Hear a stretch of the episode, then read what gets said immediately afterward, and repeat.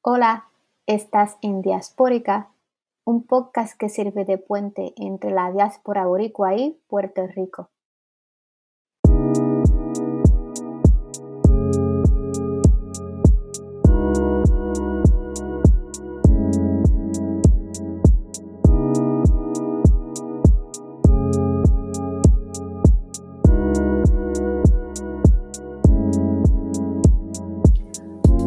Quiero dar la bienvenida a Diaspórica, el podcast, un podcast que tiene el fin de darle una voz política a la diáspora puertorriqueña y establecer puentes entre la diáspora y Puerto Rico. Para mantenerse conectados y conectadas con Diaspórica puede ir a la página web diasporica.caproni.fm. Síganos en los medios sociales en Twitter en arroba pr-diaspórica o búsquenos en Facebook. También estamos en Stitcher, Amazon Music, Pandora y Apple Podcasts. En el episodio de hoy queremos discutir la experiencia del colonialismo en Puerto Rico como hemos hecho en episodios pasados, pero también las formas en que el colonialismo ha producido la migración a los Estados Unidos y las implicaciones psicológicas o psíquicas de dicha migración a través del lente de Franz Fanon, de quien vamos a hablar un poco más quién es Franz Fanon. En otras palabras, queremos discutir qué nos ocurre psicológicamente hablando cuando hemos vivido en una colonia y nos identificamos con ella. En este caso, Puerto Rico, y el impacto que eso tiene en el ser puertorriqueños y puertorriqueñas. Para discutir este tema tendremos a Daniel Gastenvide, psicólogo clínico en Nueva York, eh, actualmente es profesor en Queens College, donde también es director del Franz Fanon Lab for Decolonial Psychology. Daniel también publicó un libro titulado A People's History of Psychoanalysis, From Freud to Liberation Psychology. Y también ha de publicar el año que viene su segundo libro Decolonizing Psychoanalytic Technique, Putting Freud on Fanon's Couch, donde desarrolla una, una, teoría y práctica psicoanalítica para poder tener diálogos sobre lo social en lo clínico y trabajar lo clínico en lo social. Saludos, Daniel. Saludos, un placer, gracias por esta invitación. Y gracias por estar aquí. Estamos contentas y contentos de que puedas compartir eh, tu conocimiento sobre el psicoanálisis y ver cómo eso se vincula a cómo, cómo nos pensamos como puertorriqueños y puertorriqueñas. Y vamos, vamos a empezar hablando brevemente de quién es Franz Fanon. Para aquellos que no saben quién es y por qué rayos vamos a hablar de Franz Fanon en este podcast. ¿Quién es ese? Pero hay otras personas que sí saben muy bien quién es y me imagino que estarán muy eh, contentos de escuchar que vamos a hablar de Franz Fanon. Eh, así que, ¿quién es, quién es Franz Fanon? Claro, ¿no? Y nuevamente te doy las gracias por esa pregunta como el fanboy de Franz Fanon que soy. Es una pregunta que me despierto, me despierto todos los días para contestar esa pregunta. Pues de manera breve, Franz Fanon fue un psiquiatra de origen de Martinica que en los 40, 50, 60, más o menos cuando él estuvo vivo, era un departamento que es casi como decir un estado de Francia en ese entonces, y que desarrolló una forma de pensar sobre el vínculo social, político, económico dentro de la colonia, quiere decir el contexto colonial. Y parte de la razón por la cual Fanon es sumamente relevante hoy en día para toda esta cuestión del colonialismo, Puerto Rico, etcétera, etcétera, es que muchos autores académicos, escolares, tanto puertorriqueños como de otros países, se vinculan con la obra de Franz Fanon y ven dentro de su obra muchas herramientas para poder pensar y tratar de trabajar nuestro contexto cotidiano, cómo nos afecta, cómo afectan nuestras relaciones, nuestro estado de ánimo y cómo pensamos para dónde es que queremos ir para el día de mañana respecto a Puerto Rico o para nosotros que estamos viviendo en la diáspora. Sí, yo pienso que, que Franz Fanon ya pensó estas cosas hace muchos años, entonces es como que en algunas cosas no hay que reinventar la rueda. Y podemos mirar a otras personas que han pensado en estas cosas del colonialismo y como que interesante que hace tantos años esta persona pudo articular unas ideas que ahora no, no son útiles de alguna, de alguna manera. Y, y sabes que algunos, algunos piensan que el psicoanálisis y la psicología lo que hacen es perpetuar el lugar que ocupa el individuo en la sociedad, porque lo que hace es que ayuda a la persona a adaptarse a las circunstancias en vez de criticarla. Pero sin embargo, Franz Fanon tenía una perspectiva bien distinta. Él decía que, que solo la perspectiva psicoanalítica puede dar luz a las distorsiones del yo que mantienen sistemas racistas y coloniales. son palabras profundas. Eh, ¿Cómo entiendes el psicoanálisis puede darle una mirada a la manera en que estos sistemas de opresión impactan nuestra psiquis como individuos en, Puerto Rico? Pues mira, este, te voy a dar primero un cierto margen histórico respecto al psicoanálisis, lo social, etcétera. Y entonces cojo, o sea, cojo un, un rumbo por la 96 para llegar al tema de Puerto Rico. Vamos a empezar primero por ahí, con los históricos, y entonces vamos a lo más concreto. Pues lo que es sumamente fascinante del psicoanálisis es cómo se fundó y se desarrolló dentro de un contexto primero de democracia social, después de la Primera Guerra Mundial, y segundo, por un grupo de psiquiatras, doctores, etcétera, que eran predominantemente judíos y que estaban navegando un mundo bañado en antisemitismo. Lo que a veces no se reconoce, y claro, hay varios libros y estudios que se han hecho respecto al tema, es que aún dentro del inicio del psicoanálisis había varios diálogos sobre la relación entre lo político, lo social y lo psíquico. Este, Sandor Ferenczi, que fue uno de los fundadores de este movimiento, colega de Freud, en un punto le escribió a Freud un siento sentir que lo expresó de la siguiente manera, que es que nuestros análisis, queriendo decir, en nuestro trabajo con el paciente, estamos viendo cómo lo social se refleja dentro del individuo. Queriendo decir que aún en este encuentro íntimo entre el doctor y el paciente o el terapeuta y el paciente generalmente, estamos viendo no solamente el reflejo de la experiencia de la niñez del individuo, sino que estamos viendo el reflejo de todo un mundo cultural, social y político que es internalizado, o sea, que la persona en cierto sentido se lo traga y empieza a formar, pues, cómo ve el mundo, cómo ve a sí mismo y cómo es que navega este mundo social y político. Esta tradición de, podemos decir, psicoanálisis socialdemocrático, izquierdista, etcétera, porque en la mayoría de los casos muchos de ellos eran marxistas, comunistas, socialistas. Freud fue el más conservativo y era demócrata social, lo cual los Estados Unidos es mucho a la izquierda que, tú sabes, el Partido Democrático. Eh, lo que sucede es, claro, la Segunda Guerra Mundial, los nazis arrebatan con todo el mundo y, claro, muchas de estas personas que son judías tienen que escapar. Todo un panorama de justicia social en el psicoanálisis termina siendo borrado de la historia, porque el psicoanálisis, cuando entonces llega a los Estados Unidos, empieza a ser americanizado y capitalizado. ¿A qué me refiero? Precisamente lo que dijiste originalmente, de que el psicoanálisis cuando llega a los Estados Unidos termina siendo un vínculo para adaptar al individuo a la sociedad. No de explorar cómo es que ese individuo navega su ámbito social, no solamente para cambiar su propia perspectiva, sino para tener algún tipo de impacto en el mundo social. Una persona que sobrevive todo este ámbito tanto de la Segunda Guerra Mundial, eh, el incremento del fascismo durante esa época, era un psiquiatra catalán en España de nombre François de Tosquel. Y François de Tosquel estudió con toda esta gente, sea Ferenczi, sea Freud, sea quien sea, y él desarrolló una forma de pensar del psicoanálisis de, de una perspectiva comunitaria, social. Cómo es que diferentes fuentes políticas y económicas influyen en la salud mental. Claro, el hombre era izquierdista y cuando la derecha en España sobresale y se vincula con los nazis, pues el hombre se tiene que escapar.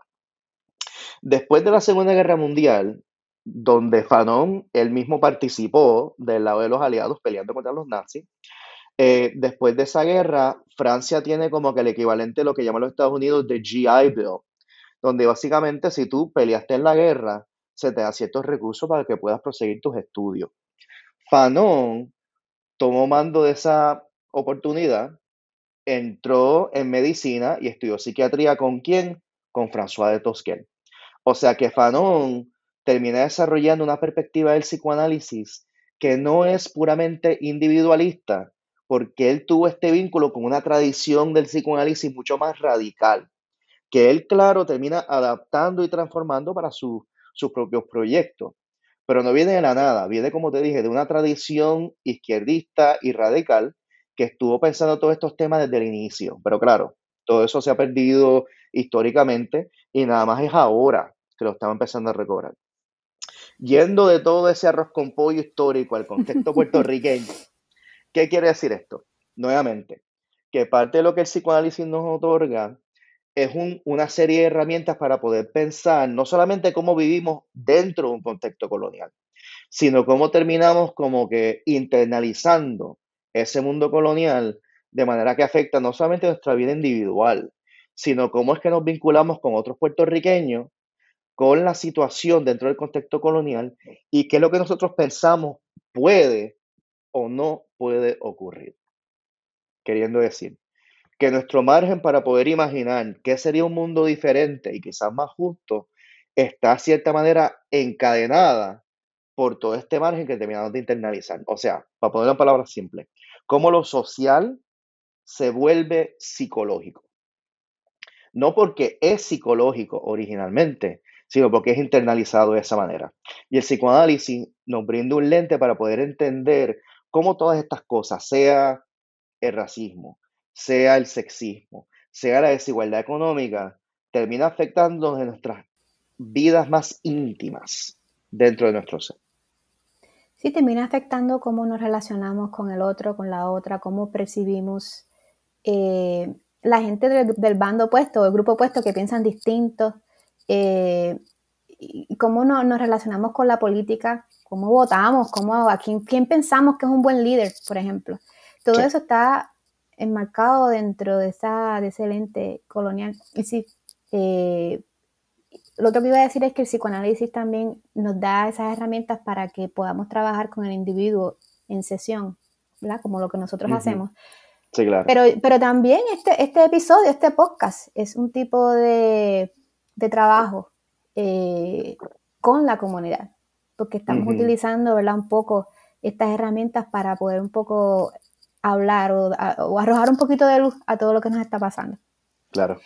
Pero nos movemos a la próxima pregunta, que es una de las cosas que, que miré en uno de los capítulos de uno de los libros que escribiste, de tu libro, es que identificas que varios psicoanalistas, incluyendo Freud, hablaban de cómo la opresión restringe el uso del intelecto, incluyendo la conciencia crítica de nuestra posición social en la sociedad. ¿Cómo la presión colonial nos nubla el pensar sobre lo que nos ocurre como colonizados? Mira, para ponértelo de manera simple, dentro de nuestro contexto puertorriqueño, eh, y te lo pongo de manera personal para tratar de hacerlo más concreto.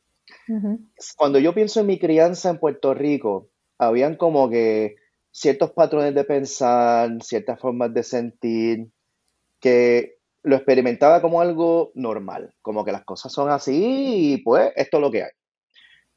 Pero no fue sino con el tiempo, el desarrollo de la conciencia crítica y claro, pensando todas estas cosas de un margen psicoanalítico, que me empiezo a dar cuenta como que hay ciertos patrones de tanto de hablar como de hacer, que terminan siendo un vínculo para todas estas ideologías y discursos que nos impactan. Por ejemplo, Mira, chica, es que, es que el puertorriqueño aquí echar para adelante.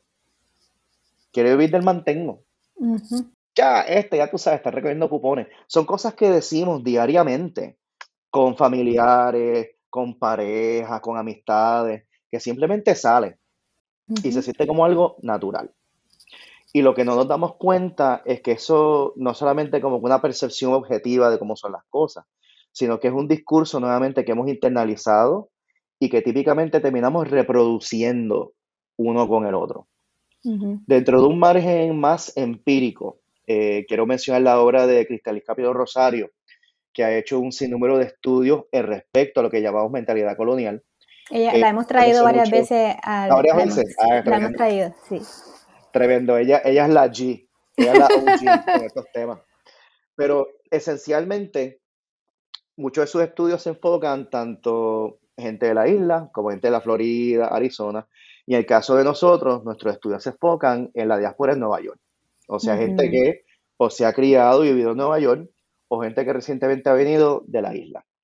Y encontramos un patrón bastante similar, de que podemos decir, por ejemplo, ah, sí, mano, tú sabes, vi a Puerto Rico libre, necesitamos cambiar las cosas, pero al fin del día terminamos hablando como si el enemigo número uno del puertorriqueño es el puertorriqueño. ¿Me explico? Como que viendo que tenemos que cuidarnos del otro. Y cuando hablamos del otro, no nos referimos al americano, sino que el otro es otro puertorriqueño, sea de clase social baja, sea de un fenotipo o rasgo mucho más indígena o afro, sea mujeres, sea gente LGBT, y que todo eso forma como un cierto mollón en cómo uno piensa las cosas, que simplemente se le sale. Volviendo a tu pregunta, parte de lo que el psicoanálisis nos ofrece es cómo poder expander la reflexión crítica para decir, coño, porque yo pienso eso. Porque mi perfil automático del puertorriqueño es que simplemente somos vagos y no queremos progresar y que vivimos de mantengo, etcétera, etcétera. Porque eso nos viene tan natural cuando hablamos de nuestros familiares, amistades, etcétera. Ahora, ¿por qué eso sucede de primera índole? En gran parte porque primero, especialmente criando en Puerto Rico, primero pues uno ve la desigualdad, uno ve la condición severa en la cual muchos de nosotros nos criamos en Puerto Rico. Y eso necesita una cierta explicación. ¿Por qué es que las cosas son como son? Y parte de lo que viene de la ideología es una cierta narrativa tratando de explicarte no solamente por qué las cosas son así, sino cómo es que tú puedes avanzar dentro de esta sociedad. Queriendo decir, ¿por qué las cosas están malas en Puerto Rico? Mira, por la corrupción, porque el puertorriqueño que echa para adelante, etcétera, etcétera. Sí, que el puertorriqueño es malo, es como que... El puertorriqueño es malo. Pero no tú. Exacto. Pero tú te no tú. ansias de eso. Exacto, te distancia, como que lo proyectas al otro.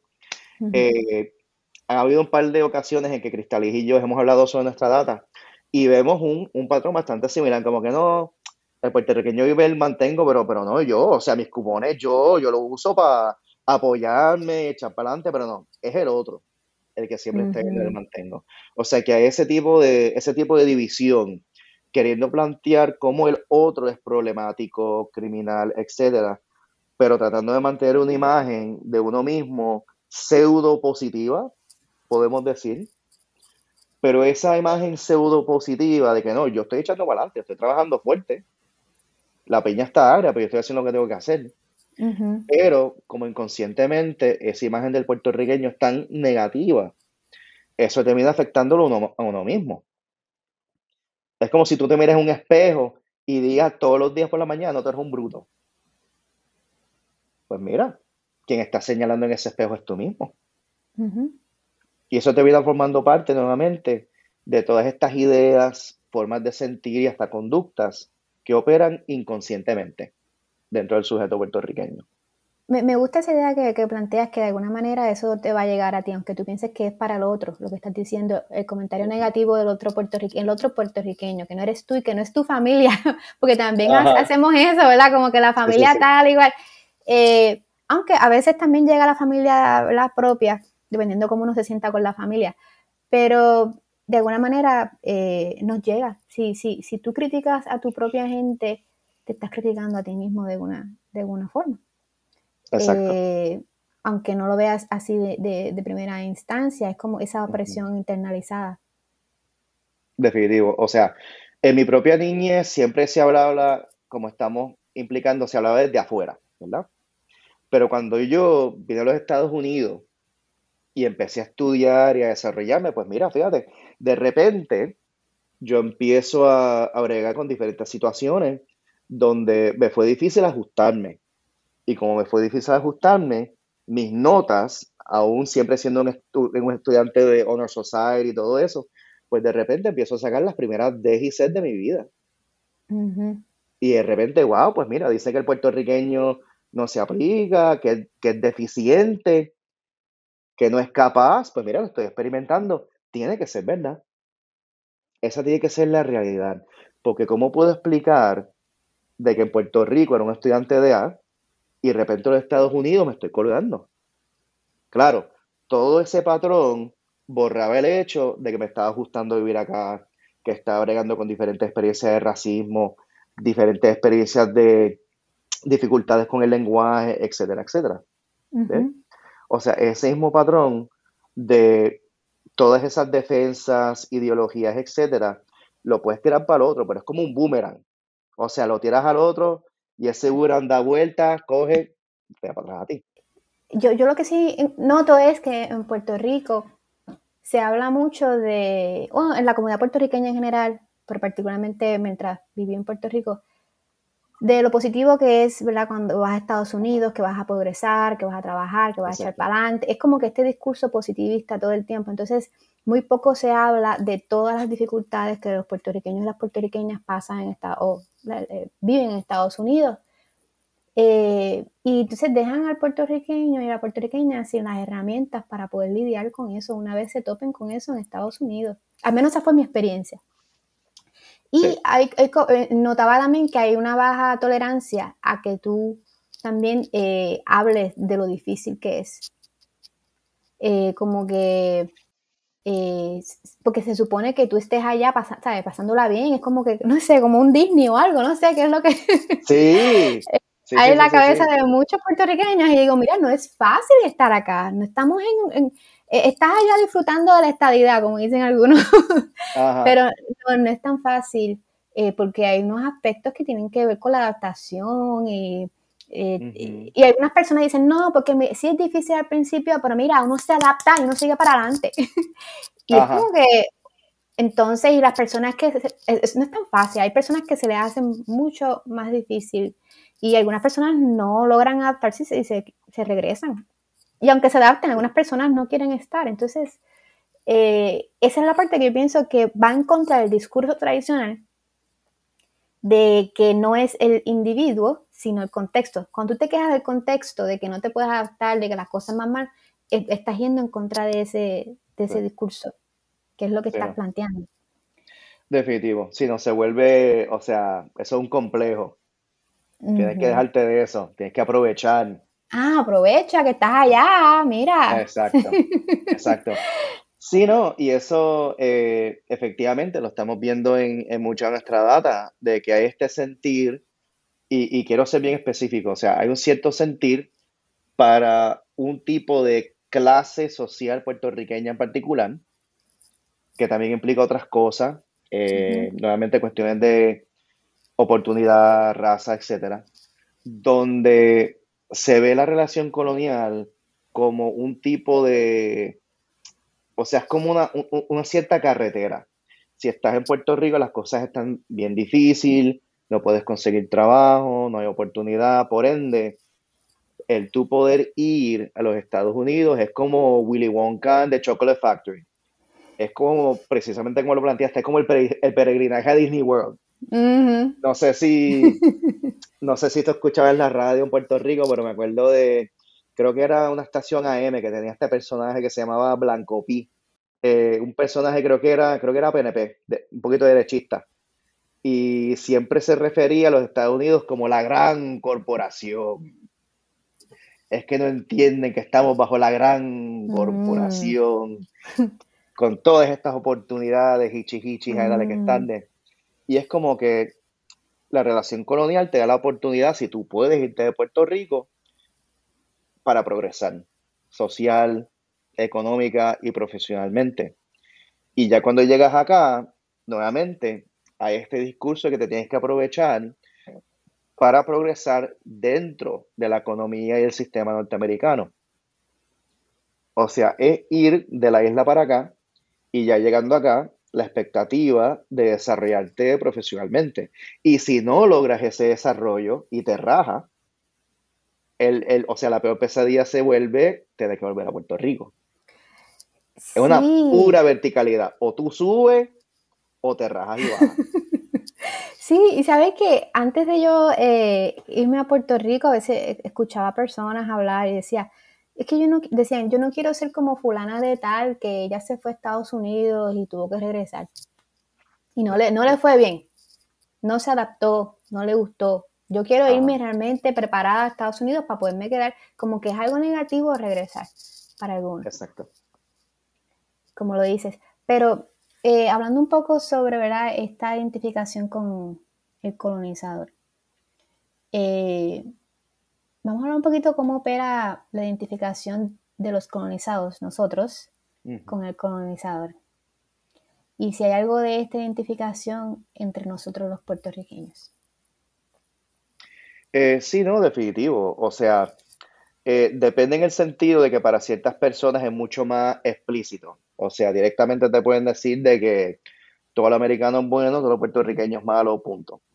Pero para muchos de nosotros es algo mucho más sutil e inconsciente. O sea, a veces a uno se le pasa sin darse cuenta.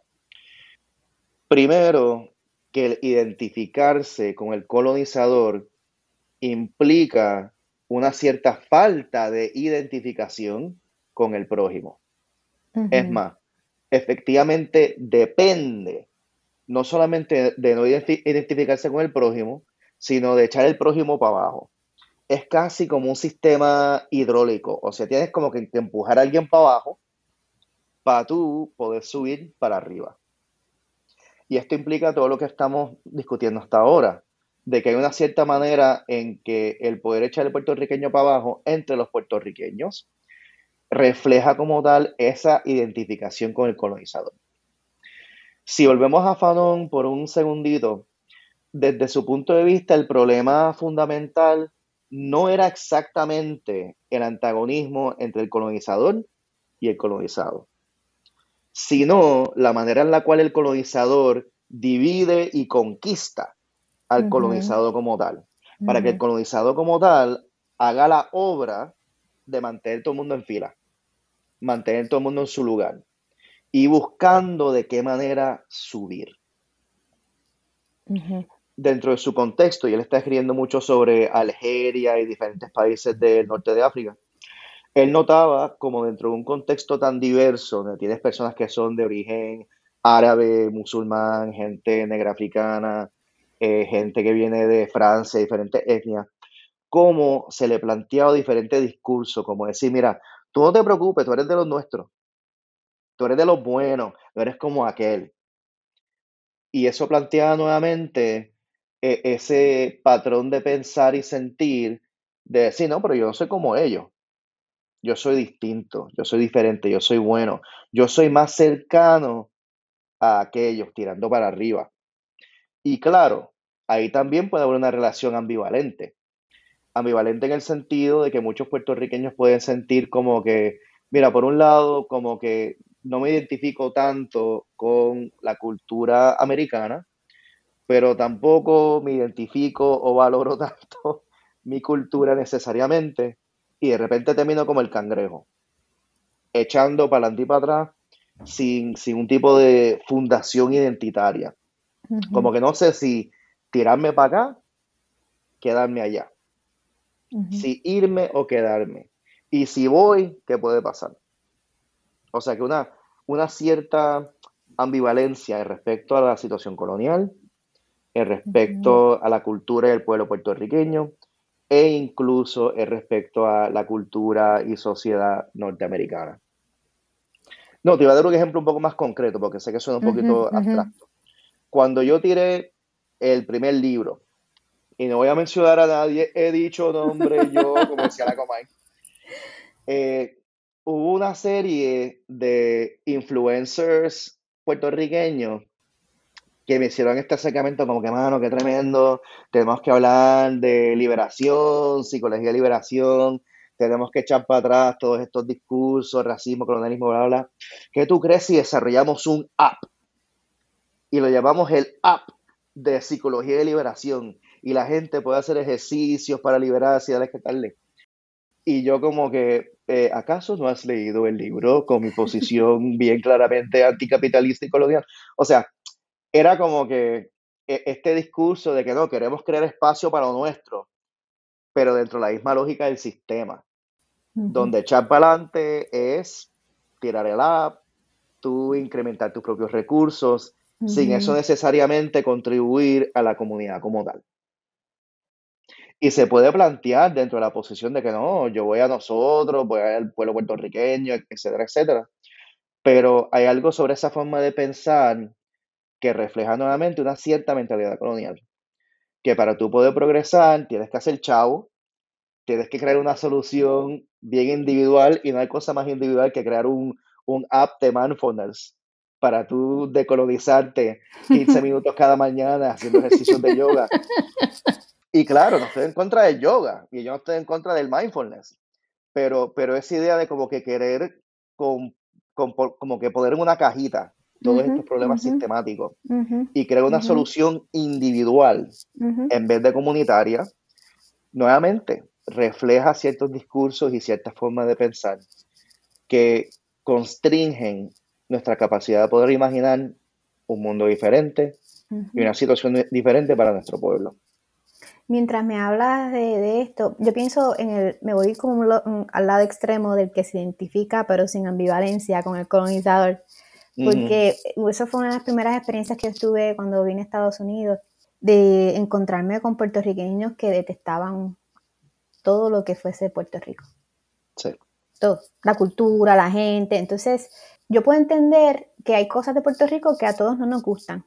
Yo, primero que nada, hay un montón de cosas que no me gustan de Puerto Rico, pero era un, era un discurso de que todo estaba mal, de que, y, que los puertorriqueños, otra vez, el discurso de que son unos vagos, unos mantenidos, son la gente más horrible y más odiosa que existe en este mundo son los puertorriqueños, saliendo de una persona puertorriqueña.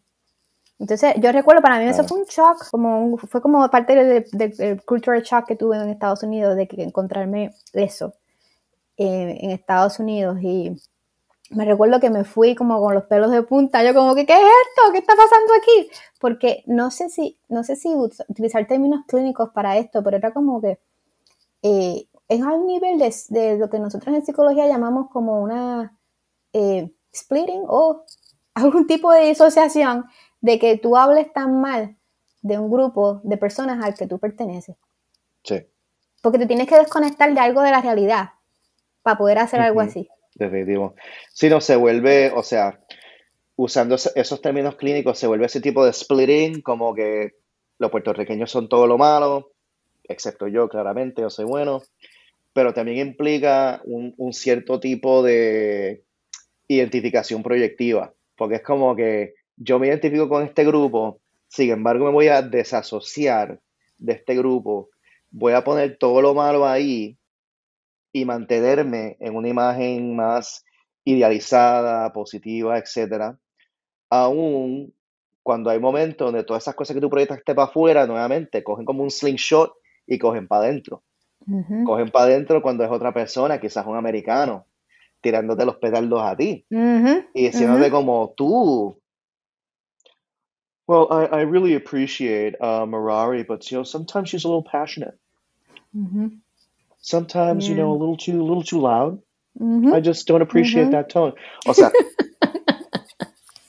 se vuelve como que este tú puedes tener todo ese panorama hasta que te toque a ti, como dijimos anteriormente.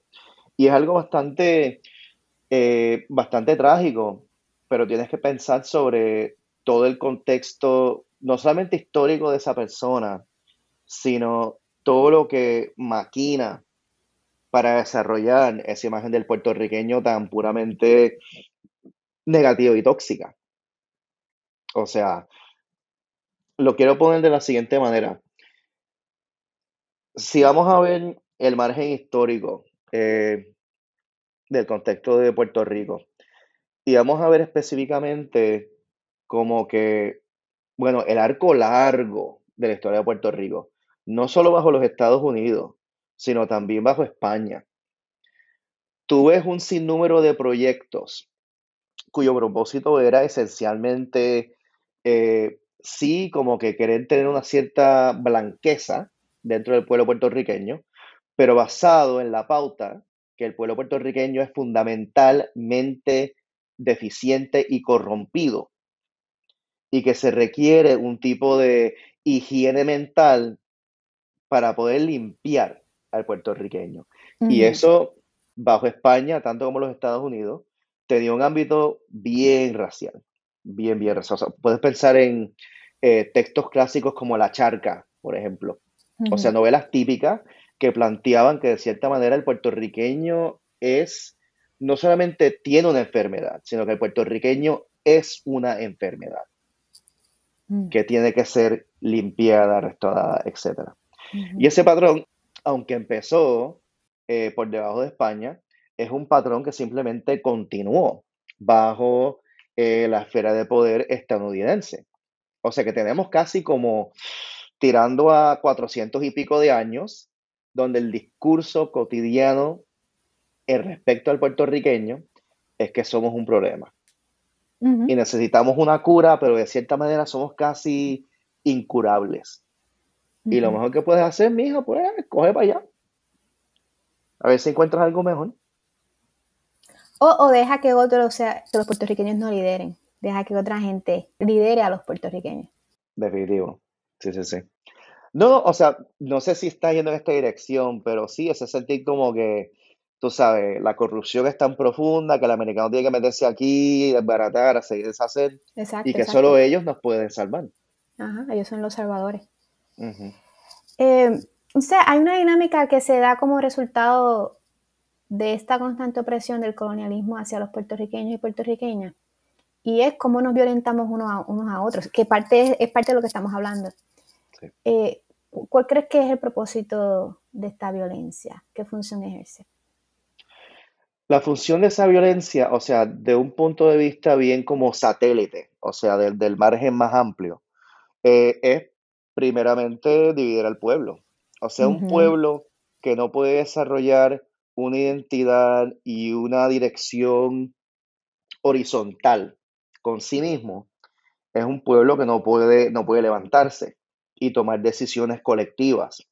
O sea, yo todavía me acuerdo cuando este, hubo las protestas respecto a Ricky Rosselló y Ricky Reduce. O sea, hubo como que un momento de posibilidad que era como que, wow, todos estos puertorriqueños de diferentes índoles de vida juntándose para tomar una cierta decisión colectiva y empujar a este individuo fuera de esa posición de poder, ¿verdad? Pero como que pasó ese momento sumamente importante e impactante y a cierta manera hemos como que volvido a lo mismo, respecto al mismo discurso de cómo el puertorriqueño es su propio enemigo y que tiene la culpa, etcétera, etcétera. Eh, diría que eso sería lo primero. Un pueblo dividido no puede estar en movimiento. Lo otro es que cuando tienes toda esta fundación de que todo lo puertorriqueño es malo y todo lo que es Puerto Rico es negativo, pues eso inculca, eh, de cierto punto de vista, inculca el deseo de salir, de irse de Puerto Rico y buscar otro tipo de vida que en los estados.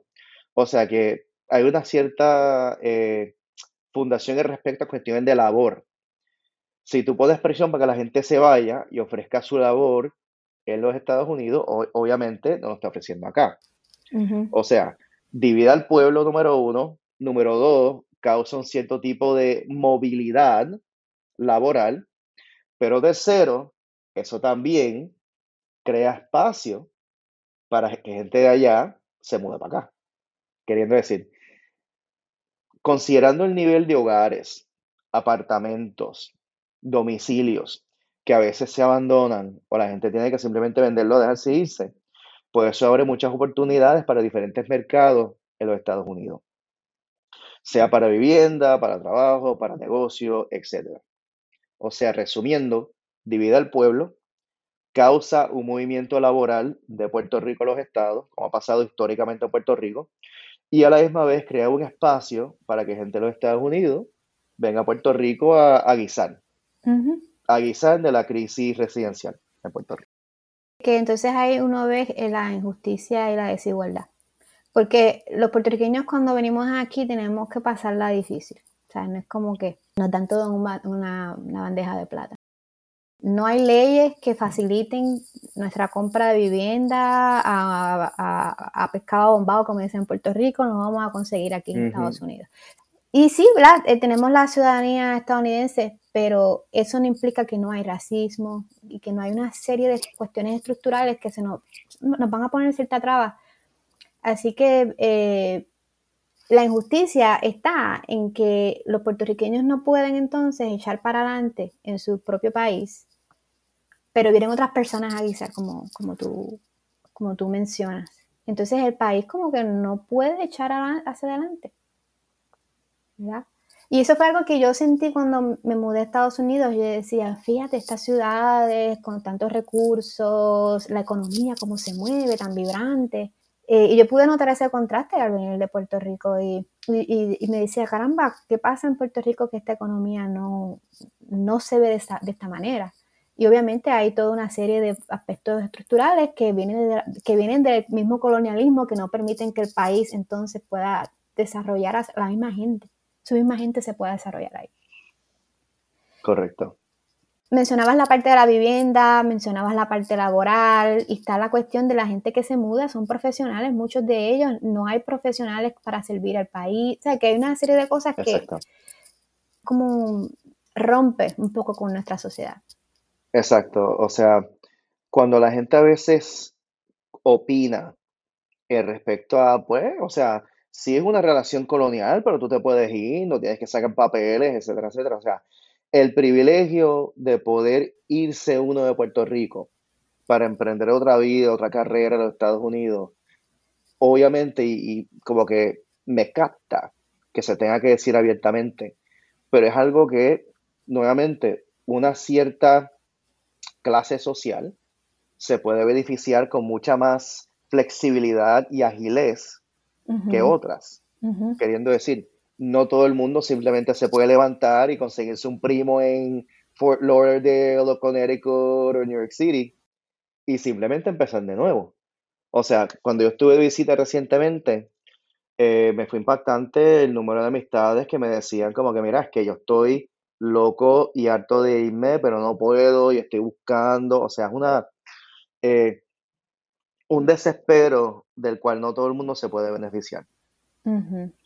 Y eso es algo que no es, no es como que, no es una falla del puertorriqueño, sé cómo me explico. No es una falla del puertorriqueño tener el deseo de ser Puerto Rico.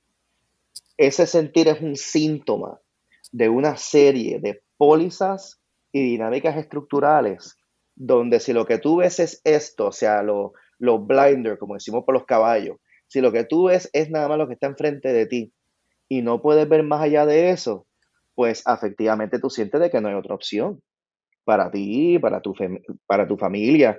Se vuelve como que esto es lo que tienes que hacer. O sea, lo digo de esa manera porque no quiero que se malinterprete de que esa reacción que uno tiene al colonialismo se interprete como una falla de uno mismo y no un reflejo como decimos al, principio, un reflejo de nuestro mundo social y político.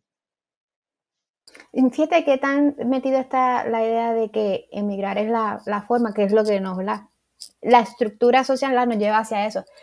Eh, están bien, bien metidos en el discurso de nosotros, porque y recuerdo que en una ocasión yo estaba tratando de regresar a Puerto Rico, buscando apartamentos, mudándome para allá. Y los mismos dueños de apartamento me cuestionaban que por qué yo iba a regresar. Me decían, pero ¿estás segura? Por un lado era como que eh, no es tu problema, porque él me está preguntando estas cosas, pero por otro lado era como que, ¿en serio? ¿Me estás preguntando esto? ¿Sabes? Yo quiero regresar a mi país y quiero aportar y quiero echar para adelante, desde el principio, era un cuestionamiento constante y fueron muchas personas. Oye, mira, Ari, ¿por qué tú te fuiste? Y obviamente era en un contexto de que un día nos habíamos quedado sin agua, había un racionamiento de agua y unos días había agua en un sitio y otro día en otro. Y hablando de, toda esa dificultad, pues me hicieron esa pregunta. Mm. ¿verdad? Yo, yo, no, yo me cuestionaba y me molestaba. Yo decía, pero ¿por qué me hacen esa pregunta? Yo quiero aportar a mi país. Y eh, escuché un influencer en una ocasión diciendo, fíjate, yo me mudé a Puerto Rico y todo el mundo me cuestiona que sí, porque yo regresé, me vine de Nueva York. Pero esa pregunta se la hacen a los estadounidenses que se mudan allá. Eh, de por qué un estadounidense se mudaría a Puerto Rico. Sí, eh, con la misma, más bien connotación, tú sabes, de ah. cuestionamiento, sabes, como que él sentía que había como un doble estándar obviamente hay muchos que cuestionamos cuando los estadounidenses se mudan a Puerto Rico para ¿verdad? Eh, beneficiarse de ciertas cosas que nosotros no podemos. Pero es, es la cuestión de que el puertorriqueño no puede regresar a aportar a su país. Sí, no, es algo, eh, fascinante. O sea, primeramente, claro, eh, he hablado con muchas personas que están en el mundo de, de realty en Puerto Rico y me han contado como, sí, si un puertorriqueño sea de la isla o se haya ido de la isla pero quiere regresar, simplemente o le cuestionan o no le dan la misma oportunidad para conseguir la casa. Y de repente se inventan un chorro de reglas como que no, es que no se puede tener niños en esta casa. Y yo, pero espérate, pero yo estaba a punto de firmar y de repente me dice que no puedo tener hijos en la casa como si fueran gatos y esto es un apartamento. pero se la daban al americano. Es la misma pregunta. O sea que esa desigualdad es, clara y definitivamente está pasando. Eh, parte de lo que yo veo, tanto en mi trabajo clínico como en la data, es que sí, como estás expresando y como yo me siento muchas veces, hay muchos que se han ido a Puerto Rico, estamos viviendo acá, estamos en la diáspora, y tenemos ese sentir de querer volver. En el caso mío, mi fantasía era pues que yo iba a estudiar, sacar el doctorado y volver.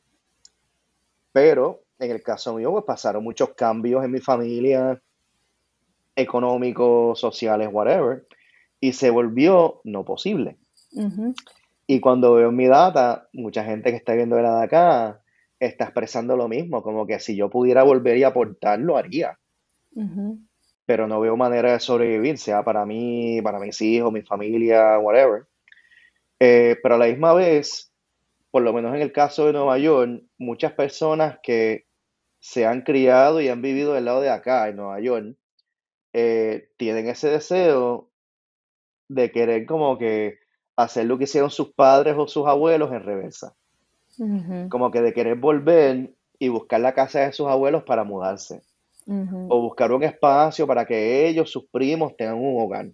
O sea que este deseo como que de querer aportar como miembro de la diáspora, eh, porque tienen ese deseo de querer volver a su hogar ancestral.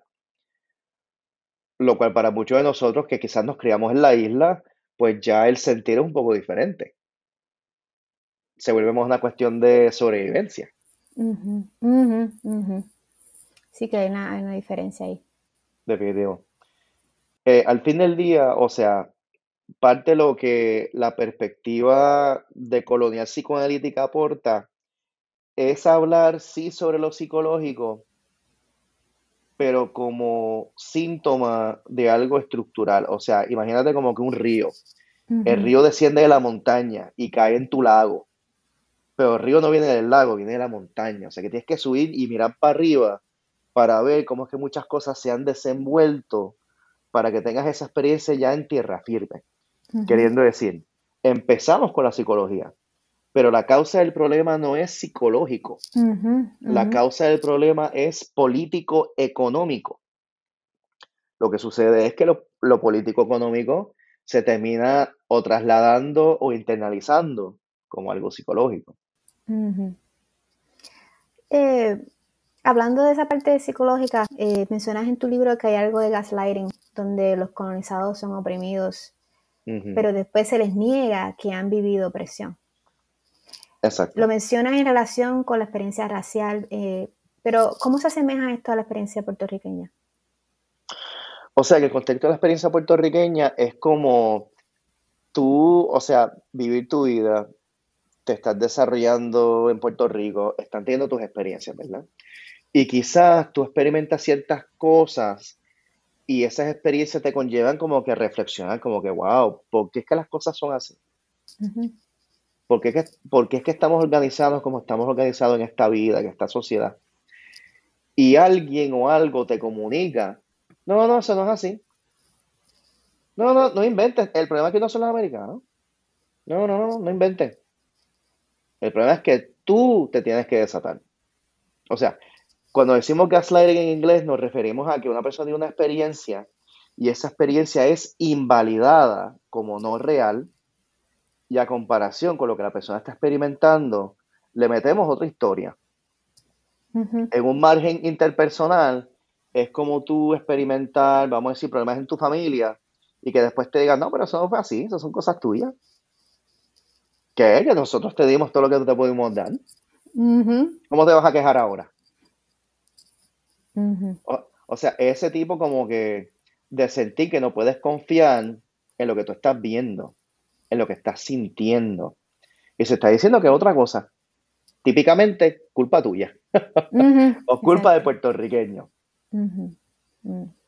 Eh, hay, algo que me llama la atención sobre la experiencia boricua y es cuando un puertorriqueño denigra a otro grupo étnico. Lo hacemos con nosotros mismos, ya lo hemos hablado a saciedad hoy, pero también lo hacemos con otros grupos étnicos y raciales y, asumimos ese discurso racista, supremacista blanco. Eh, ¿Qué nos diría Fanon sobre esa dinámica y por qué se da? Eh, básicamente por las mismas dinámicas que hemos planteado, pero de manera más específica. Eh, cuando hablamos sobre, por ejemplo, el colorismo o racismo, incluso dentro de los mismos puertorriqueños, eh, se vuelve un quítate tú para ponerte yo o para ponerme yo. En el sentido de que yo puedo ser explotado, abusado, sufrir opresión, incluso opresión racial.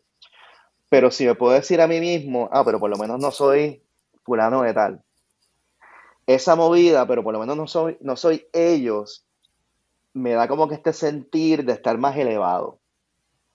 O sea, puedo decir como puertorriqueño, específicamente puertorriqueño blanco, puedo decir, este, sí, no, me tiraron por el piso en el trabajo, de que casi no hablo español, bla, bla. Pero por lo menos no soy negro o indígena, por lo menos no soy asiático, etcétera, etcétera. O sea que el racismo, como lo planteó tanto Fanon como también, bueno, a cierto lado también Albizu Campo, eh, de que el racismo se vuelve un tipo de goce, cuyo propósito es ponerle una curita a la herida que uno mismo sufre dentro del sistema. O sea, yo me acuerdo, sí, ¿no? Eh, cuando pensamos dentro del margen puertorriqueño, pues hablamos sobre el mestizaje, que somos tres razas armoniosamente integradas dentro del contexto puertorriqueño, hasta que vas a la escuela y te encuentras con puertorriqueños que son de descendencia quizás china, coreana, lebanesa. Y de repente la gente empieza con el bullying con esos nenes, porque son diferentes, porque no empatan dentro del margen típico de la identidad puertorriqueña. Y se vuelve una manera nuevamente de empujar a alguien para abajo para tú autoelevarte o incluso dentro de un contexto de opresión. Y veo lo mismo específicamente con la antinegritud, tanto en Puerto Rico como con comunidades puertorriqueñas aquí en los Estados Unidos. Claramente, eh, hay un historial de solidaridad entre comunidades puertorriqueñas y comunidades africanoamericanas y afrocaribeñas, pero no en todos los casos necesariamente sea así. Y, sabes que me haces pensar en que no hay un grupo de personas que han sufrido opresión con el que yo haya interactuado como psicoterapeuta, como trabajadora social, donde no mencionen al otro que está más chavado. Ajá. o, pero no me pasa lo que le pasa a fulana o a fulano, me pasa con víctimas de violencia doméstica. Eh, me ha pasado con, eh, también con personajes eh, de color que he entrevistado para conocer un poquito más sobre esa experiencia racial. Siempre hay alguien que es más oscuro que ellos. Eh, alguien que está más... y, y, tal vez cuando tú escuchas eso, tú dirás, bueno, no están diciendo nada malo de ellos, lo que están diciendo es que están chavados. pero dentro de eso es, es como que, pero esa comparación, te estás ¿por, qué, compararte con, esa persona cuando realmente tú estás en una situación bien difícil? Tú también viviste opresión, tú también estás siendo discriminado. Sí, definitivo, se vuelve como que, tú sabes, por un lado, una persona puede reconocer que, aún como una persona de color, puede tener ciertos privilegios. ¿verdad? Y reconocer que hay distinciones raciales aún dentro de la comunidad, etcétera, etcétera. Pero también puedes imaginarte cómo ciertas personas usan ese discurso de manera defensiva Como decir, pues lo mío no importa. Todos mis traumas, todo lo que me pasó a mí, eso no importa porque no estoy chavado como el otro. Y si te pones a explorar, claro, ya esto es un margen más clínico, pero si te pones a explorar, como que, bueno, explícame cómo es que el otro está más chavado que tú. Y dependiendo de la persona, a veces descubres como que puedes descubrir diferentes cosas. Una posibilidad es que precisamente en como que el ejercicio de decir, yo estoy chavado, pero no tan chavado como el otro. O sea, estás diciendo indirectamente como que, mira qué consciente soy sobre el sufrimiento del otro. Mira qué bueno soy poder reconocer eso sin necesariamente estar en contacto con mi propio sufrimiento. O sea, nuevamente es como un tipo de defensa. Eh, en otros casos puede ser como que no, es que no, no puedo reconocer que lo que me pasó a mí vale, tiene significancia. Porque si lo fuera a validar y si alguien fuera a validarme a mí, eso quiere decir puntito, puntito, puntito. Puede decir que quizás pierdo algún tipo de relación, quizás con la persona que me maltrató o algo así. Eh, puede querer decir que, wow, tengo que aceptar que esto me pasó. Y como esto me pasó, quizás dentro del contexto de una relación amorosa, quizás eso quiere decir que tengo que reevaluar todo esto. Quizás eso no fue justo. O sea, eso, fíjate, lo encuentro mucho tanto en el ámbito clínico como entre muchas de mis amistades en respecto a género, de diferentes formas. O sea, estamos acostumbrados a pensar de cómo la mujer se puede autovalidar, autoinvalidar su experiencia de abuso, sea físico o otherwise. Pero me he encontrado con muchos varones que me dicen, sí, no, me pegó contra me dio tres galletazos, pero mira, tú sabes, pero no es lo mismo. Mm, pero no es lo mismo como si le pasara a ella. Y yo como que, explícame. Y sí, no, te entiendo completamente que no es lo mismo, pero ¿cómo eso racionaliza que está bien? Ajá, ¿Cómo eso racionaliza que eso quiere decir que está tutti frutti y que a ti te, te entrega pescosas? Y sabes que eso me hace pensar en varias cosas y una es que eh, es como que, como que tú dices que no, lo que hace la persona al compararse con el otro o y en ese mismo compararse discrimina al otro, ¿verdad? En, cuando dentro del mismo puertorriqueño estamos hablando de que discriminamos contra el otro, grupo étnico. Te distancias de tus emociones, te distancias de la opresión que tú estás sufriendo y entonces no puedes entrar en contacto con el dolor que eso te causa como puertorriqueño, de que tú también estás siendo discriminado, a ti también, tú también estás siendo víctima de opresión de alguna manera pero no quieres entrar en contacto con eso. ¿Por qué? Porque, como tú dices, en la relación amorosa, tienes que entonces reevaluar toda esta relación que tenemos con el colonizador. Entonces no es tan buena.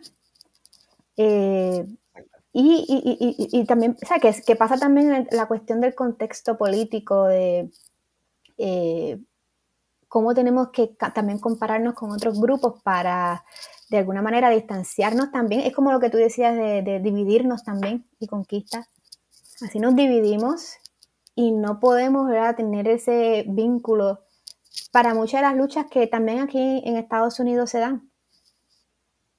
y, que, entonces nos sentimos que somos especiales, los puertorriqueños somos especiales porque tenemos esta relación única eh, y, con algún sentido de superioridad entonces no podemos establecer esos vínculos de unidad y hermandad eh, con otros grupos y, y, no estoy diciendo que los puertorriqueños son los únicos que hacen eso, eso pasa con otros grupos también. Sí, claro. Sí, no, este, en inglés está ese refrán de, eh, o esa metáfora de crabs in a barrel. No sé si la has escuchado. Sí. Sí. Pero si la puedes explicar un poquito para que el público... Sí, no, o sea, pienso, tú sabes, es una metáfora americana, pero me hace pensar mucho el cangrejo. Literalmente el cangrejo no solamente como que echando para adelante y para atrás sin coger impulso, sin tomar una decisión, pero dentro del contexto de la metáfora, eh, básicamente si pones una serie de cangrejos en un, no sé cómo decirlo en español, como un, algún tipo de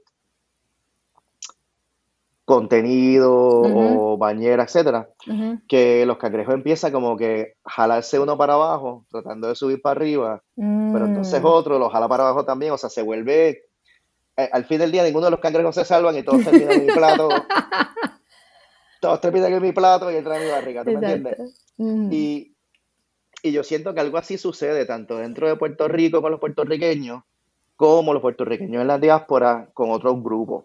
Se vuelve nuevamente ese tipo de quítate tú para ponerme yo, pero no te das cuenta que otra persona también te está jalando los, te está jalando las patas para ponerlo así, y terminamos todos como que poderlo simplemente tratando de subir uno individualmente asegura que nadie puede subir y que nadie se pueda liberar.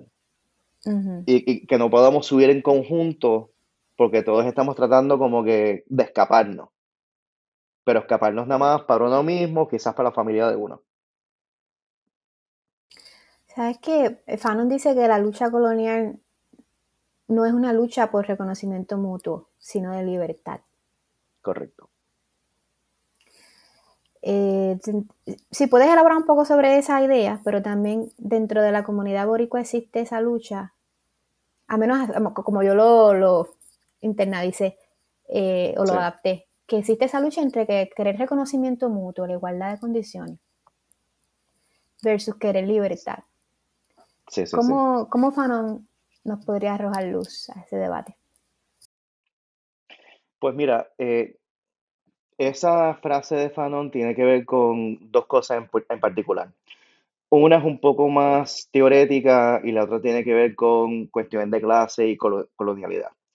Cuando él dice de que eh, el propósito de un movimiento revolucionario no es el reconocimiento, pero la liberación, tiene que ver con el hecho de que mucha de la política dentro de democracias liberales, en ese caso Francia, podemos pensar también los Estados Unidos, es un contexto donde a la minoría se le otorga un tipo de reconocimiento siempre y cuando se condujan, se comporten de la manera indicada por el colonizador.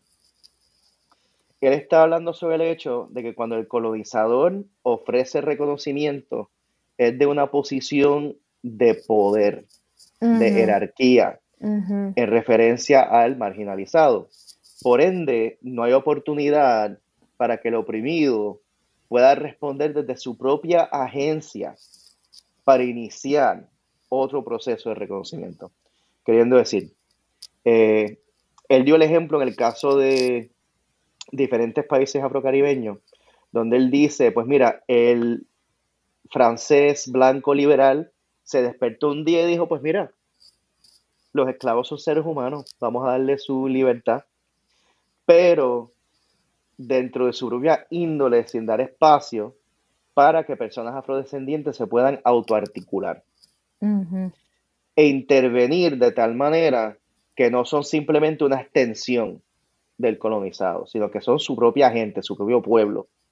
Hablando concretamente, él se está refiriendo a cómo diferentes personas de su isla, hablando de Martinica, y ciertas personas de Algeria, hablando de Algeria, se iban de la colonia, iban a Francia, se educaban, aprendían el francés o oui, oui, aprendían todos los académicos franceses, para entonces volver a la colonia y poner, darse puesto, para ponerlo de manera clara. O sea, de querer volver y ser como un tipo de teniente a favor de las fuerzas colonizadoras. Hablando del contexto concreto nuestro puertorriqueño, es como, por ejemplo, todo el mundo quiere hablar de Mark Anthony y J-Lo y Lee Manuel Miranda. O sea, vamos a reconocer todos estos artistas puertorriqueños. ¡Ay, qué bonito! Hamilton, gente minoría haciendo rol de esclavizante. O sea, es todo un mm. jueguito donde se ofrece reconocimiento, eh, pero no ningún tipo de cambio sistemático, material, que afecte la vida del puertorriqueño cotidiano. Es como querer elevar a ciertos puertorriqueños a ciertas posiciones de poder siempre, siempre y cuando todo el mundo se quede por el piso, por el suelo. El reconocimiento en ese sentido es como un tipo de trampa ideológica donde se ofrece, mira, vamos a reconocer a estos puertorriqueños, que claro, son los puertorriqueños que lo lograron, ¿verdad? Que llegaron a su cierta cima de logro y todos los Emmys y awards y todo eso. El resto de ustedes, no para tanto. O sea, que en vez de reconocimiento, lo que se necesita es un cambio estructural transformativo, donde no se tenga que depender del reconocimiento, sea de los Estados Unidos o de la cultura de los ámbitos de la media. O sea, que no es como que necesitamos este reconocimiento de Estados Unidos, sino como que nosotros mismos podamos darnos ese mismo reconocimiento a través de nuestra propia agencia o individualidad, eh, eh, como ente individual en, en el mundo, como ponerlo así, como puertorriqueño. Sí, se puede poner así, o sea, eh, cuando estás en una posición de poder y privilegio, tú necesariamente ni siquiera tienes que pedir o pensar de reconocimiento. Simplemente se te, te, lo dan. Simplemente hay lo que hay. Eh, dentro del contexto puertorriqueño, ¿qué significaría tener un país, una economía, un contexto social donde no tenemos que rompernos la cabeza pensando sobre qué tenemos que hacer para ser buenos o para merecernos algún tipo de vida, sino que sea algo como que natural, pues tú eres puertorriqueño, vives en Puerto Rico y tienes todo derecho de emprender tus logros y tus sueños sin todas estas restricciones económicas y políticas. ¿Por qué? Porque tú simple y sencillamente tienes valor como puertorriqueño y como ser humano. No hay asterisco sobre tu humanidad. Qué bien, qué bien. Me, gusta esa explicación. Muy buena. A, veces los colonizados atribuimos a causas personales nuestra migración, que, bien, muy bien explica eh, el asunto, pero cuando lo individualizamos, nos olvidamos de las causas estructurales que llevan a un grupo de personas a irse del país. Entonces, al final los puertorriqueños terminamos culpándonos a nosotros mismos y a nosotras mismas o señalando con el dedo a quienes se van. Y esto también tiene ramificaciones coloniales porque terminamos los colonizados no mirando que hay un ente mayor colonial provocando esta migración masiva. Estando de acuerdo con, eso, ¿verdad? Eh, háblanos un poco sobre el impacto psicológico que, que tiene para los puertorriqueños migrar de Puerto Rico una vez instalado en Estados Unidos? Sí, o sea, son este, diferentes variables y posibilidades que pueden acundir en esa experiencia, dependiendo, claro, sobre tu propio estatus social cuando te fuiste de Puerto Rico y dónde es que tú caíste cuando llegaste a los Estados Unidos. Y para muchos puertorriqueños puede haber este tipo de experiencia como que de repente específicamente después de un año de vivienda en los Estados Unidos, de repente tienes ciertos derechos que no tenías en Puerto Rico. Cosas que tú ni siquiera lo piensas o lo reflexionas. Cuestiones como tener un representante en el estado donde tú vives, poder votar por presidente, etcétera, etcétera. Y ese tipo de orientación política a lo, que significa vivir del lado de acá en los Estados Unidos se vincula con otras cosas.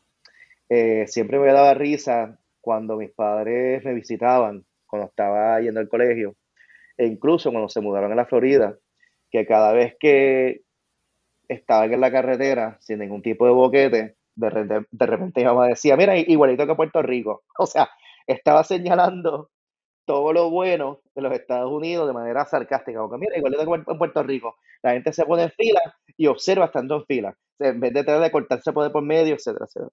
O sea, se vuelve todo ese panorama de comparación. Cómo son las cosas en Puerto Rico, cómo son las cosas acá. ¿Quién soy yo en Puerto Rico? ¿Quién soy yo del lado acá? Sea con mis familiares, en la escuela, el trabajo, etc. Y todo eso, para muchos puertorriqueños, no todos, puede conllevar un, proceso de autoduda.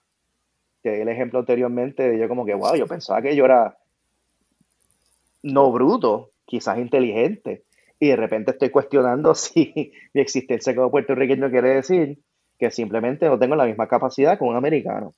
O sea, diferentes formas en que uno busca de, entender su existencia en los estados y brindar una explicación. Nuevamente, el porqué de las cosas.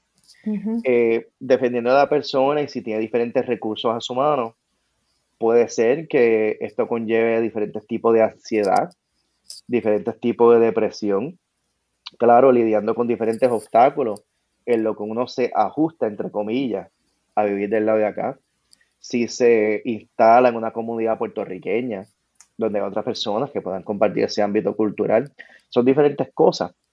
Este, parte de lo que eh, el research, claro, las investigaciones sugieren, es que estar del lado de acá, en los Estados Unidos, teniendo esa relación ambivalente tanto con la isla, con el estar acá, es una de las cosas que puede predecir niveles de depresión y ansiedad. Queriendo decir, si tú te fuiste de Puerto Rico buscando eh, la, la, tierra de leche y miel en los Estados Unidos y llegas del lado de acá y de repente las cosas no son tan bonitas como te la pintaron en Netflix o en Guapa, Guapa TV, las cosas no son tan bonitas como te lo pintaron. De repente, pues mira, yo me fui de, me fui de acá y ahora estoy acá, las cosas están jodidas como quiera. ¿Cómo explico todo esto? ¿Es culpa mía? ¿Es culpa de mi familia? ¿Dónde pongo la culpa de esta situación? O sea, que te, te culpas en muchas instancias, pienso que la tendencia es eh, culparse a sí mismo. O culparse a sí mismo. Eh, y, también hay, hay, otras cosas que, al menos de, de las cosas que he leído sobre la inmigración. Tengo que decir, y lo he dicho en otros episodios, a mí se me hizo bien difícil cuando yo vine de Puerto Rico para acá y me acuerdo que yo trataba de buscar información sobre la, la cuestión psicológica, lo que pasa cuando emigras y no encontraba mucho eh, en aquel tiempo. Y fue desde el psicoanálisis, de hecho, que empecé a encontrar autores que le han metido mano a este tema y yo, wow, pero de una manera bien profunda. Y había un tema en particular que en psicoanalista Actar, eh, él habla sobre el aspecto de, dislocación, dislocation. y, y, sabes que ese concepto como que a mí me, me, ayudó muchísimo porque, por ejemplo, he conocido personas que van a Puerto Rico y tratan de visitar los mismos lugares que solían visitar. Eh, ya no está la tienda más cual o no está el lugar donde yo tomaba la guagua pública o eh, o tienen sueños donde ese lugar donde ellos solían estar está completamente destruido. Eh, y, en mi caso, por ejemplo, yo pues eh, tenía mucha dificultad con los colores en la ciudad me estoy viendo. Mm. El color este de los ladrillos. Me acuerdo que en una ocasión había un edificio que la pared completa estaba pintada de negro y yo tuve un trauma con eso. Decía, ¿por a quién se le ocurre pintar una pared de negro? Yo no puedo, no puedo bregar con esto. O me fijaba que los balcones, fíjate, los balcones aquí son negros. Fíjate, en Puerto Rico no, en Puerto Rico como que me di cuenta, por ejemplo, cuando iba en el avión sobre Puerto Rico, que había mucho blanco, mucho blanco, y caí en cuenta que en Puerto Rico son otros colores, eh, recuerdo cuando yo cuando iba a Puerto Rico, las primeras veces que regresaba de vacaciones, las montañas me parecían más verdes de lo que usualmente mm. eran o son. puedo, he ido años más tarde y puedo constar que no son tan verdes, pero en ese momento era como que brillaban el cielo azul y el mar, o sea, es como que algo, como que brincaban de su espacio natural. Eh, y fue con Actar cuando empecé a leer sobre el tema de la migración y el impacto de la cuestión de, los espacios, de los espacios geográficos y cómo eso tiene un impacto psicológico cuando tú cambias de un espacio físico a otro. Y eso era algo que yo decía, Dios mío, porque yo me siento así, no, no, no, no he encontrado otras personas que pudieran hacer un espejo a esa experiencia y, y estuve como homesick como por 10 años, un poquito más. Y, y, la gente me decía, no, eso se te va a quitar en dos años. Dos años, otros puertorriqueños me, daban, me, me, daban el consejo, no te preocupes que en dos años eso se te va a ir. Y yo, Dios mío, pero a mí pasaban dos años y no se me iba. Entonces, pues, eh, por eso siempre hago esta pregunta, la cuestión psicológica, porque yo siento que, yo digo, en Puerto Rico como que a mí nadie, yo nunca hablé de nada, o sea, yo sí escuché de que, mira, sí, hay mucho racismo. Hay gente que es más crítica y te va a decir, mira, hay mucho racismo allá y no es tan fácil. Pero en general, como que estos temas de cómo tú manejas las emociones cuando, cuando te vas de Puerto Rico, como que siento que no, no se manejan mucho en, Puerto Rico, al menos en los contextos que yo estuve. Sí, no, es algo bien fascinante. O sea, después de, bueno, después entre comillas de la pandemia, porque quién sabe en qué fase estamos ahora.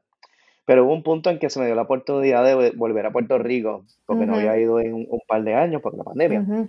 Y eh, tú sabes, la alegría que yo sentí cuando me encontré con el Hot Topic de Plaza de las Américas en el mismo espacio donde lo Y yo, wow, o sea, porque la experiencia de uno es una experiencia, o sea, hablamos de psicología como algo que está aquí en la cabeza, pero la psicología fundamentalmente es algo corporal. Tú habitas un cuerpo y habitas un cuerpo en un cierto espacio. Y cuando cambias de espacio, hay un cierto cambio a tu cuerpo. O sea, está eh, literal, volviendo a Actar, eh, deslocalizado. Él habla mucho en, esos escritos sobre cómo muchos de sus pacientes inmigrantes entran a su oficina y lo primero que hacen a veces no es tanto relacionarse con él, sino ver dónde están las cortinas, dónde está la mesa, o sea, están como que ubicándose, exacto, se están orientando física y corporealmente al espacio. Porque eso es parte de lo que pasa con la migración e inmigración. Es una deslocación eh, física y espacial, no en el sentido de la espacial, espacial en el sentido de que tu ambiente ha sido transformado y tu cuerpo no, no ha podido hacer y quizás no podrá hacer ese, entre comillas, switch. Cuando la gente dice, no, que te vas a acostumbrar, es como ver el cuerpo como algo como que aislado. Como que tú puedes coger tu cuerpo y de repente irte a Francia, al Japón, a Sudáfrica, y tu cuerpo es el mismo. Pero biológicamente eso no es exactamente correcto. Tu cuerpo está vinculado con un ambiente, un ambiente lleno de, de memorias, de experiencias, de relaciones. Y si tú cambias ese ambiente, vas a literalmente cambiar tu fisiología tu experiencia somática dentro de ese ambiente. Y tú, claro, puedes crear nuevas memorias en un nuevo ambiente, pero esas nuevas memorias no, no borran ese vacío que nace cuando te trasladas de, localización de residencia. Y, pienso que aquí hay una insistencia en que borres esa experiencia. En Estados Unidos, vamos en particular, porque se ve como que tú el, el tú hablar o tener esa nostalgia sobre tu país de origen es un rechazo a este país y es, eres un mal agradecido y no estás eh, aprovechando o no estás... Eh, no, no, eres agradecido con lo que se te ofrece en este país. Como si había que agradecer algo, no sé. Bueno, pero, eh, y, y, otra cosa también, que en la medida que hablas del cuerpo, pienso en, en, mi experiencia de cómo yo me siento cuando yo estoy físicamente aquí en Estados Unidos versus cuando yo me bajo al aeropuerto y camino por, mm. Puerto Rico. Es como experiencia sensorial bien distinta. Y de identidad, yo me siento como que otra Merari, como que, ¿sabes? Como que otra persona. Yo, ah, yo me acuerdo cuando yo me sentía así. Y incluso la manera de hablar, la forma de expresarse uno, eh, y hay unas experiencias de identidad también que, que sufren en, este, en este proceso. Definitivo, definitivo. Sí, la identidad no es tanto algo que, nuevamente, que uno tiene en su cabeza, sino que es algo que se desplaza en diferentes contextos racionales, culturales, sistemáticos. Yo una vez fui a un, era un open mic de poesía, bien puertorriqueño el espacio, y me acuerdo que en la barra me encontré con dos puertorriqueñas también de la isla, pero ellas eran del sur, específicamente de la cordillera. Y me escuchan hablar, estamos hablando y de repente, ah, pero si, pero si tú eres un comediante de área metro, por eso. y yo de repente me sentí simultáneamente como que insultado moderadamente, pero visto. me sentí reconocido en ese momento. Porque para tú saber eh, la dicción, eh, la jerga, hasta el tempo, porque eso es lo que dicen, ¿no? Se dice que el, que el diario habla lo ligero. Pues mira, reconocían ese aspecto de mi ser. Y en ese momento me sentí reflejado con ella, de manera que no había sentido en ese entonces en meses viviendo en Nueva York. Eso es algo bien, eh, bien cotidiano para mí notar, incluso cuando estoy en el avión, como diferentes partes de mi ser como que hacen un switch. Como que cambio de un estado de yo a otro estado de yo. Tanto, no solamente con mi familia, pero mis amistades y todo eso. Gabriel Ruiz, que es aquí psicoanalista aquí en, Chicago, habla de esa experiencia de, no sé si se llama Transcendence, eh, la experiencia de, su, de cómo su identidad cambia cuando él está acá, mientras está acá en el lado de Estados Unidos versus cuando cruza la frontera hacia México. y, sus experiencias en ese sentido de cómo él se experimenta a sí mismo como diferente con diferentes identidades. Pudiéramos seguir hablando del tema y realmente quiero darte las gracias por eh, haber venido al podcast y poder compartir tus ideas, tus pensamientos en torno a Franz Fanon y pero pienso que los puertorriqueños y las puertorriqueñas necesitamos estas conversaciones y eh, realmente quiero agradecerte por, por estar aquí. No, y te agradezco nuevamente por la invitación y de poder compartir contigo y con todos tus audiovidentes. Los diaspóricos y diaspóricas. Diaspóricos y diaspóricas. bueno, gracias por estar aquí y a todos los que nos escuchan, eh, gracias por escucharnos y estaremos, continuaremos en, en contacto en nuestros propios episodios. Que estén bien. Gracias por haber escuchado este episodio. Si les gustó y les pareció interesante, compartan y los esperamos en nuestro próximo episodio de Diaspórica podcast que sirve de puente entre la diáspora boricua y Puerto Rico. Hasta luego.